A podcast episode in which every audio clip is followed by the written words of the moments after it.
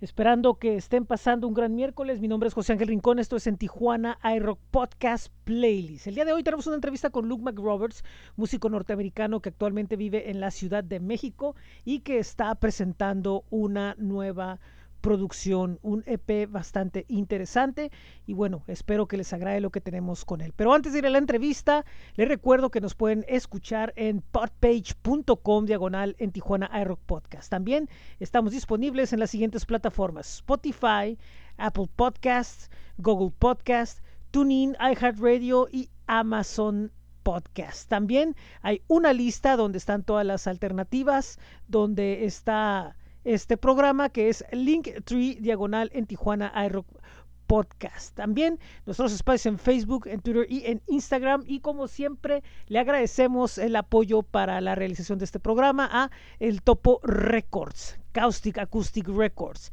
astj.com, Vivo Marro Café y desde Honduras le damos la bienvenida a nuestros amigos de Rock Sensation. Así que hay mucho que presentarles y vamos a la entrevista. Esto es en Tijuana Air Podcast Playlist. Tenemos una charla que vamos a empezar en este momento con Luke McRoberts. Hola, ¿cómo estás? Muy bien, muy bien. Gracias por invitarme aquí. Estoy emocionado de platicar un poquito de mi música con ustedes. Muchísimas gracias. A mí también me da mucho gusto que estés aquí, que podamos platicar un, un momento y, y, es una historia bastante interesante. Yo sé que vamos a, a va a ser eso, bastante interesante y me gustaría empezar que te mm, presentaras, nos platicaras un poco de ti a nuestro público. Claro, pues me llamo Luke McRoberts y soy originario de Chicago, pero ya llevo como seis años viviendo en la Ciudad de México. Por eso el acento tan extraño. Lo siento. Soy músico, uh, compositor, instrumentalista y um, hace dos años lancé mi primer disco completo, álbum, que se llama Down the Hole y actualmente estoy lanzando sencillo por sencillo un EP que se llama Leftovers, que sería Sobras en español. Y es como otra onda. Y creo que es lo que más me gustaría hablar con ustedes. Ah, perfecto, pues hablemos de, leftovers, me, me, parece bien, porque lo que yo he estado escuchando es, y, y, precisamente lo haces mucho notar en la biografía, y sí lo estuve escuchando, que precisamente eh, no, no eres fácil de, de, clasificar como músico, y eso es bueno, porque permite que sea una experiencia mucho más amplia a la hora de estarte escuchando porque muchas veces decir, es que hay un sonido esto, o hago esto, o hago el otro, y va uno como que pensando lo que va a escuchar, y en realidad cuando uno empieza a escuchar, ah, o sea que puedes ir por este camino, vas por otro camino, tu composición es muy, eh, de cierta forma hay, hay, cosas como que se oyen como que muy complejas, que no son fáciles. Eh, ¿Nos podrías explicar un poco sobre eso? Sí, pues en el primer disco yo quería hacer más o menos un género. Quería tener esa onda de post-rock, post-prog. pero luego decidí hacer este, este EP, Leftovers, y decidí, de hecho, en, ese nombre Leftovers, que es sobras, porque quería una buena excusa para hacer más o menos un campechano de lo que, de lo que hago yo. Entonces, sí hay unas, unas cosas que llegan un poquito al progre, um, que son mis raíces, ¿no? Pero también de, de folk y um, No One's Watching tiene una onda bastante ochentera y um, también hay un poquito de punk. Entonces, es más bien, yo quiero mostrar al mundo y a mi público y a tu público también, uh, el Luke McRoberts completo. Porque yo no solo escucho rock progresivo en casa, yo escucho de todo. Pero digamos, me, me llama la atención que, por ejemplo, dices, hablas sobre el rock progresivo y que es, digamos, como que el, el punto de, de partida de, de, de, cuando empezaste a tocar. ¿Desde Chicago ya tocabas con, con bandas progresivo o fue la banda que estuvo aquí? Sí, de hecho, um, nada, nada tan exitoso en Chicago. Um, las, las únicas cosas exitosas en Chicago eran más como hueso, como una banda de soul, una banda de reggae, cosas así. Okay. Um, pero yo sí lancé mi carrera aquí en México. Ah, ok. Sí, y aquí es donde ya, ah, supongo que en algún momento cuando estabas allá tenías como que ciertas canciones, inquietudes que querías sacar y evidentemente al estar acá ya cambia un poco la forma de, de componer, las vivencias, ya, ya digamos que las cosas podrían ser un poco más líricamente más directas, más esas diferencias que vienen donde ya te puedes expresar de una forma más libre a diferencia del principio. No sé, de hecho, yo creo que muchas personas aquí en México que escuchan mis canciones no saben de qué hablo. Ok. porque sigo componiendo en inglés, ¿no? Ok. pero el país sí me parece como un buen lugar para ser inspirado. Ah, y eso sí me ayuda. También como yo trabajo un poquito menos aquí, tengo, o bueno, sí trabajo bastante aquí, pero me dedico mucho más a mi música aquí. Entonces yo tengo mucho tiempo para meditar en lo que quiero hacer. Ah, perfecto. Sí, pues siempre, pues sí, sí, sí te ofrece muchas, muchas posibilidades. Y, también me llama la, atención un poco de que, por ejemplo, allá, y, y te digo porque acá en San Diego a veces así es, de que es un ambiente muy, muy competitivo porque, por ejemplo, lo que decías de que estabas con, bandas de diferentes eh, estilos, más que ser una, una cuestión competitiva entre, entre las mismas agrupaciones, es una cuestión competitiva entre los mismos músicos por estar buscando dónde tocar, estar buscando dónde, pues, pues hacer, estar dentro del negocio. Y acá en México eh, es un poco más la, la, cuestión competitiva, sí, sí entre músicos, pero es un poco más como que el las bandas, los grupos, los solistas, como que están más en competencia sin necesidad como que de, buscar tanto porque logran encontrar hacia, dónde van. Siento que están esas diferencias. Qué interesante que lo mencionas, porque hace 20 minutos estaba en una llamada con mi amigo en Chicago y estábamos quejándonos justamente de eso. es una de las gran cosas aquí en México no hay tanta competencia entre los músicos. yo creo que los músicos son más dispuestos a tocar y ayudar al otro también. cada canción que tengo casi tiene amigos que me echan la mano. Por ejemplo, yo no toco bien la batería. entonces, siempre hay amigos que están emocionados por tocar eso no existe tanto en Chicago. Yo creo que es una cosa más de Chicago, pero sí de, de en Estados Unidos en general también. E, e incluso músicos que están dentro de la misma banda tienen competencia y pueden, no son tan amigos. Y aquí no he tenido esa experiencia. Por ejemplo, yo, yo, hay amigos que van para allá, de aquí de Tijuana, y me dicen que, que el ambiente de cierta forma en, en, la capital sí, sí es, es competitivo porque todos están buscando sonar y, y, entrar a los medios, y muchas veces a lo mejor son como que pocos espacios para tanta gente que viene y, y va llegando, ¿no? Cada día. Eso, hay, no, no, hay, no hay tanto, tanto espacio para tocar. Es eso. En Chicago sí hay mucho más espacio para tocar que en la Ciudad de México, pero es otra vibra y me gusta más la vibra de aquí. El under de aquí me gusta más. Sí, sí, entiendo. Entiendo la, la, la, la, diferencia y es obvio porque, por ejemplo, allá también influye mucho que, por ejemplo, ya hay, hay mucho, mucho blues y mucha, mucha raíz de rock, pues entonces eso también hace que muchos músicos estén en el mismo punto ahí, ahí, ahí tocando, ¿no? Y no se haga tan, tan, tan diverso posiblemente como sucede acá, acá ¿no? Que, que, digo, si tienes un amigo músico, no le va a importar, va a ser lo mismo tuyo, pero va a ser lo mismo para otro, pero va a tocar por el gusto de tocar. Sí, pero te voy a decir una cosa que ya sabes, es difícil ser artista hasta en Noruega, creo, hasta en Francia, lo que en, en todas partes del mundo sí, es súper difícil. Sí, definitivamente, o sea, no tampoco, tampoco, o sea, lo estamos hablando desde el punto de vista de decir de las facilidades que hay, pero en general, eh, quien sea y donde sea, es, es, es, terrible, o sea, va a haber periodos donde, donde básicamente vas a tener que decidir o soy creativo o soy productivo.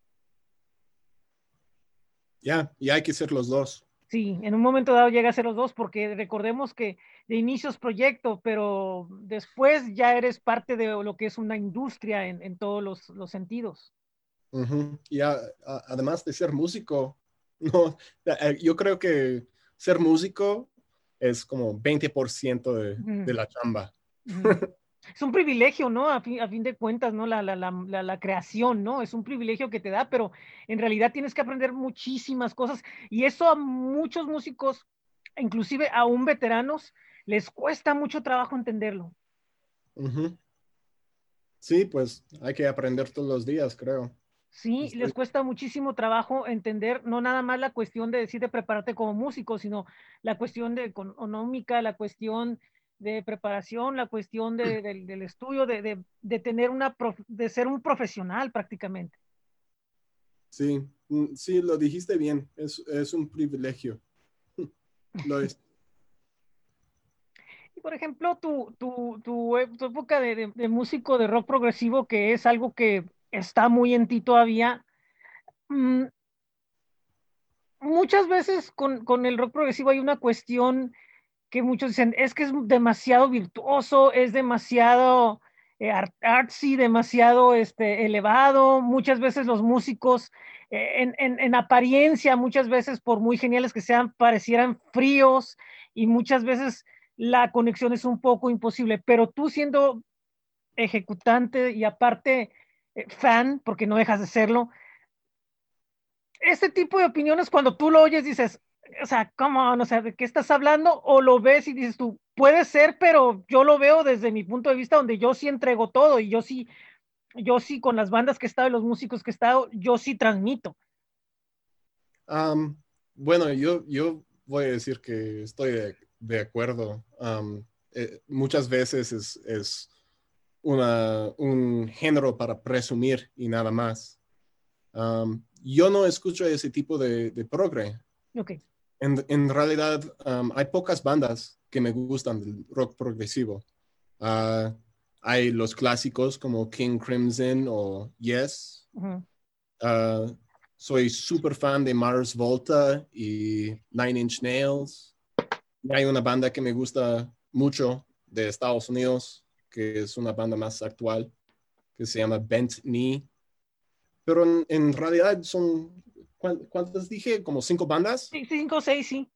Ajá, entonces en realidad no escucho mucho más que eso cuando, cuando hablo del rock progresivo. Por eso, por eso quería hacer otra música también. Hay otras cosas que, que me gustan.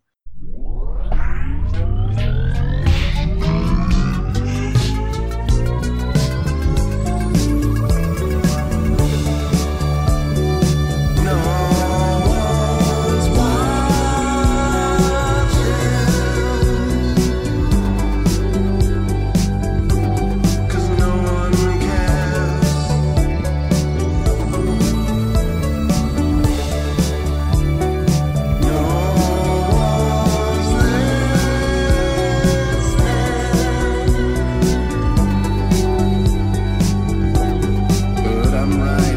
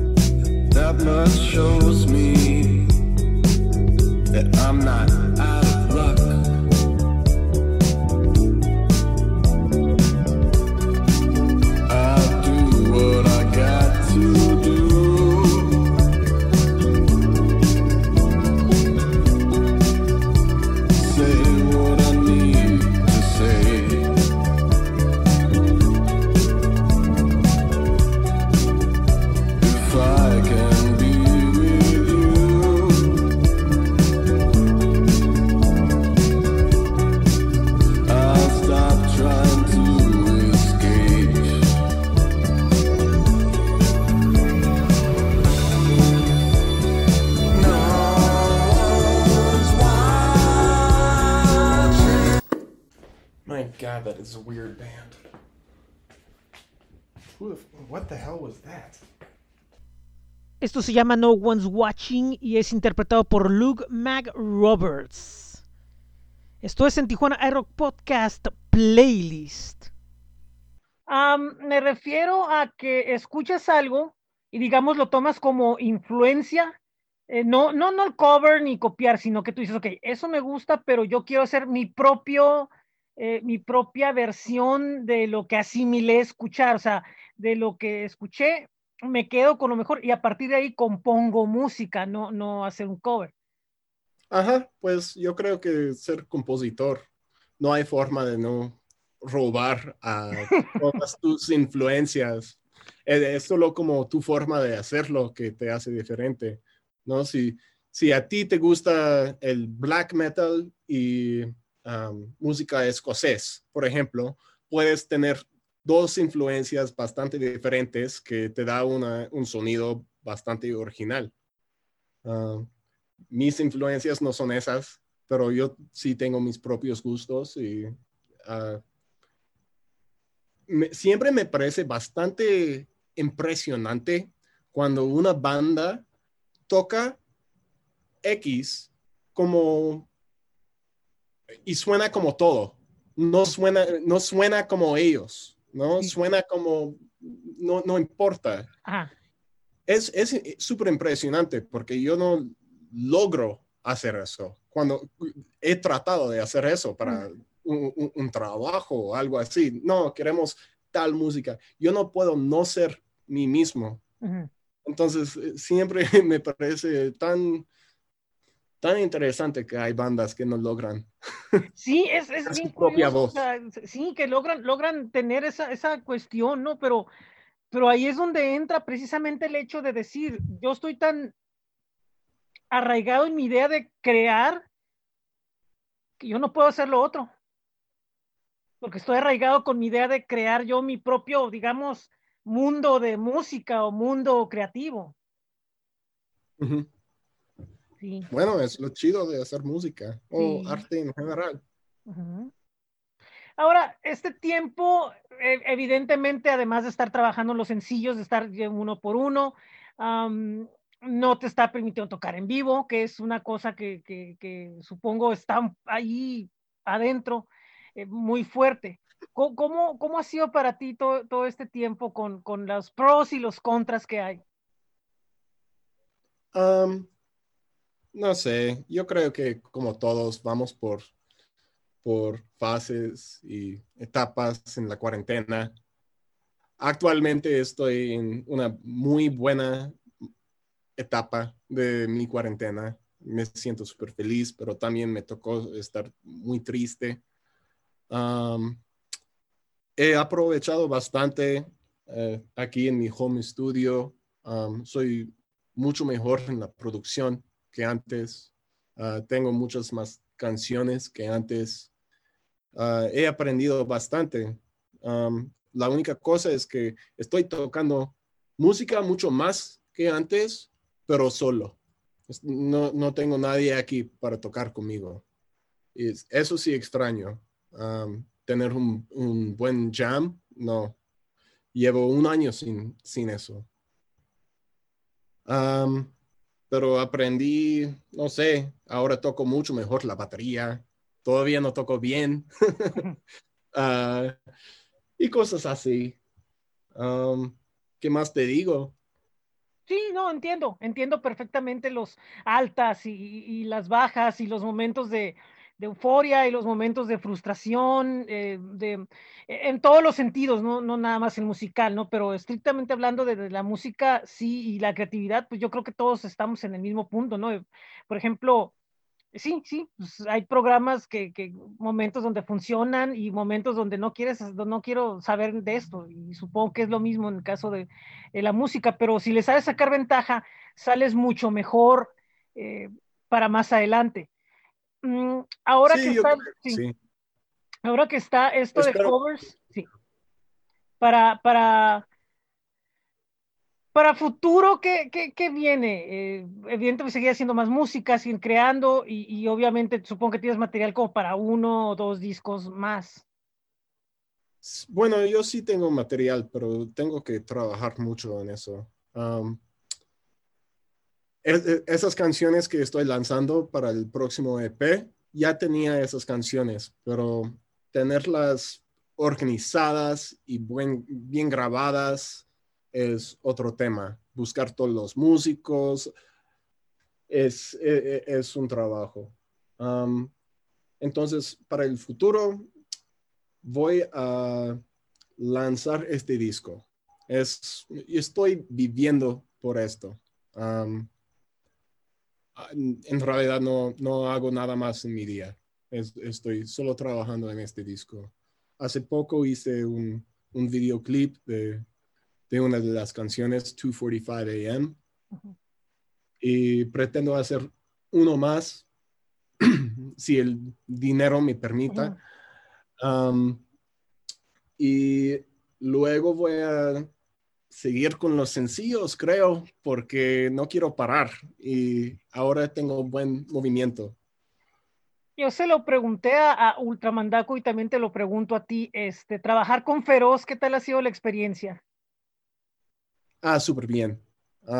Jimena me ha enseñado muchísimas cosas. Entonces, trabajar con Feroz era como una súper introducción y sí, eh, una super eh, escuela para mí en la escena musical aquí en México. no arrepiento nada. Excelente. Y, por ejemplo, e, esto te ha llevado a, conocer muchas, muchas, muchas dinámicas, muchas, muchas cosas que suceden. ¿Ha habido algo que, se te haya sido como que esperado, como decir, no había pensado en esta, en esta parte que, que, existiera o que funcionara así, algo que te haya sorprendido? Bueno, una cosa que aprendí desde el lanzamiento del, del álbum, el primer álbum, es que si quieres algo muy bien hecho, a tu gusto, tienes que hacerlo tú o tienes que pagar un chingo. Sí.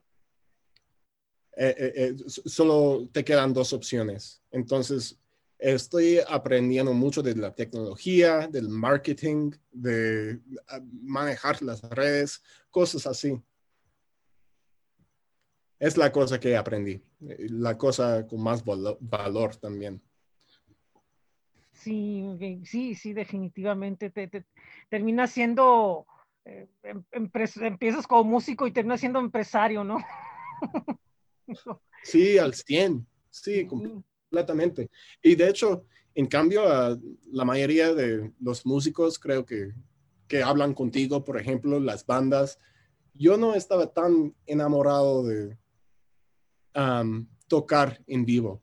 Eh, en realidad, tener los shows cada, no sé, dos veces al mes, sí puede ser divertido, pero también no. Y yo soy un poquito más introvertido y me, me, gusta estar en mi estudio, me gusta estar solo en mi casa componiendo mis canciones. De hecho, antes, de, antes yo quería una banda con un cantante y yo no quería ser, cantante porque no es mi fuerte, pero es como yo te dije, eh, si quieres hacer algo a tu gusto, completamente perfecto, tienes que hacerlo tú. Entonces decidí, necesito hacer absolutamente todo. Perfecto. Pues así, así es la cuestión, está en la música, así es con los músicos, así es todo este movimiento y, lo que hemos visto es pues es un, ejemplo claro, ¿no? De, de, mm, la de, tomar decisiones, de, tomar eh, valor, de hacer las cosas, de, seguir, seguir y, de, y de tarde o temprano pues llegar a una, a una, a una meta importante. Muchísimas gracias, este, estuvo muy interesante la plática. Es muy, muy, eh, son, son cosas que, yo creo que son muy valiosas, todo lo que comentas, y, yo creo que todo va, a venir en el, en el camino correcto. Y la gente que quiera escucharte, que quiera saber más de ti, ¿dónde puede consultar? Ah, pues en todas las plataformas de streaming um, ya estoy.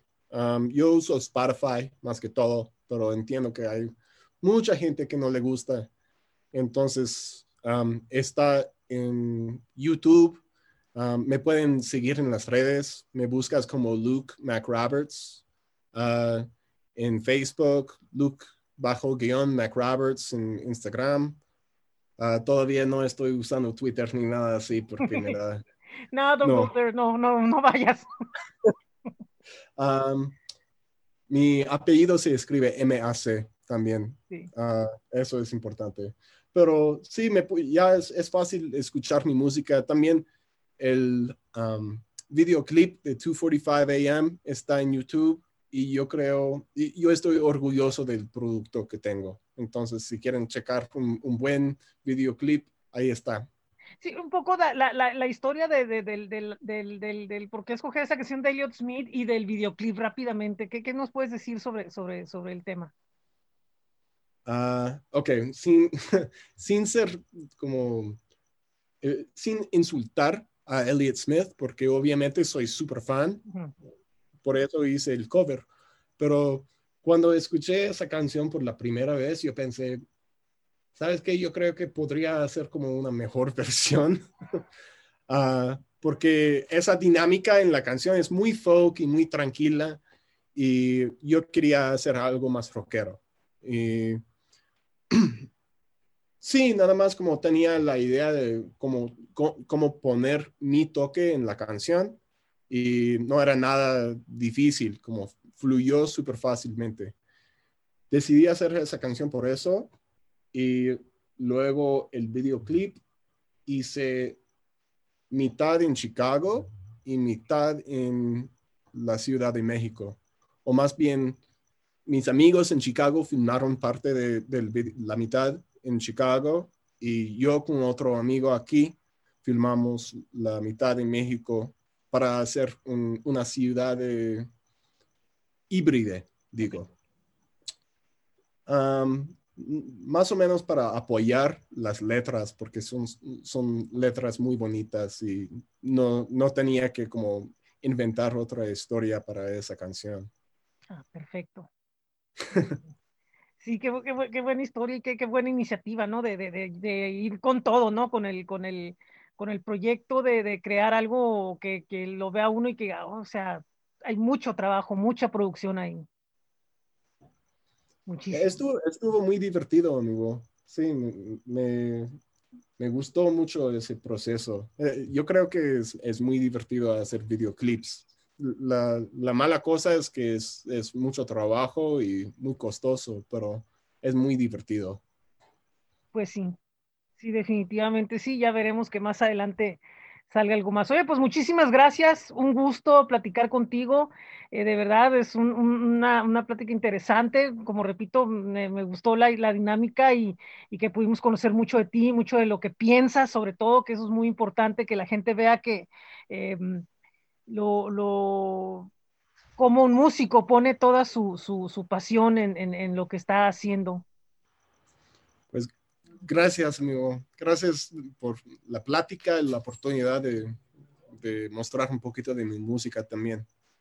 Estoy súper agradecido por cada persona que me escuche. Bueno, pues es un gusto y de verdad, pues pronto seguimos en contacto. Muchísimas gracias, Luke. Adiós. Gracias. Adiós.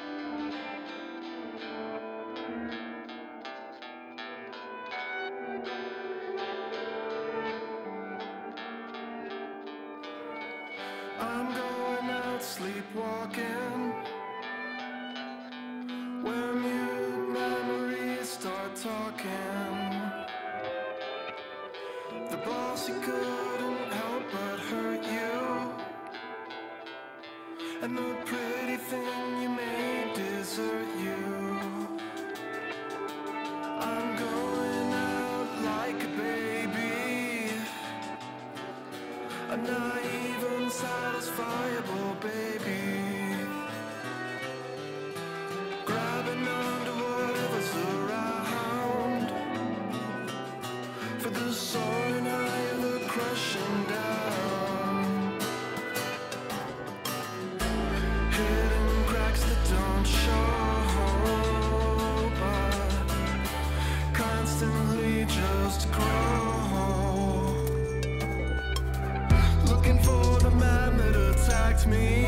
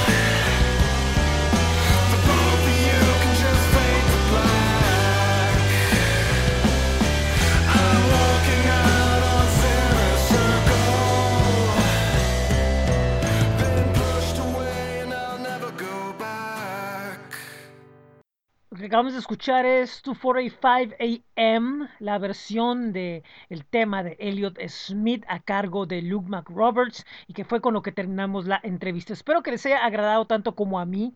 De verdad es una gran experiencia platicar con él y esperen todas las entrevistas que se vienen el mes de febrero, prácticamente todo el mes está asegurado entrevistas. En unas horas más van a saber el programa del próximo miércoles, como también el calendario de lo que viene. Esto es en Tijuana iRock Podcast Playlist. Mi nombre es José Ángel Muchísimas gracias por estar conmigo un día más. Los espero el próximo domingo cuando tenemos programa con el que cerramos este veloz y frío mes de enero. Recuerdo que este programa lo están escuchando en podpage.com diagonal en Tijuana Air Podcast. También estamos en Spotify, Apple Podcast, Google Podcast, um, Tun- TuneIn, iHeartRadio y Amazon Podcast. Hay un listado que es Linktree, diagonal en Tijuana iRock Podcast. Ahí pueden ver todas las opciones donde pueden suscribirse, compartir, descargar este programa. También están nuestros espacios en Facebook, en Twitter, en Instagram. Y por último, le damos un agradecimiento a El Topo Records, a Caustic Acoustic Records, a Rock Sensation, a Vivo Mar Rock y también a astj.com. Mi nombre es José Ángel Rincón, muchísimas gracias, es un gran gusto haber estado con ustedes y haberles presentado esta entrevista y los espero en el próximo programa de En Tijuana iRock Podcast Playlist.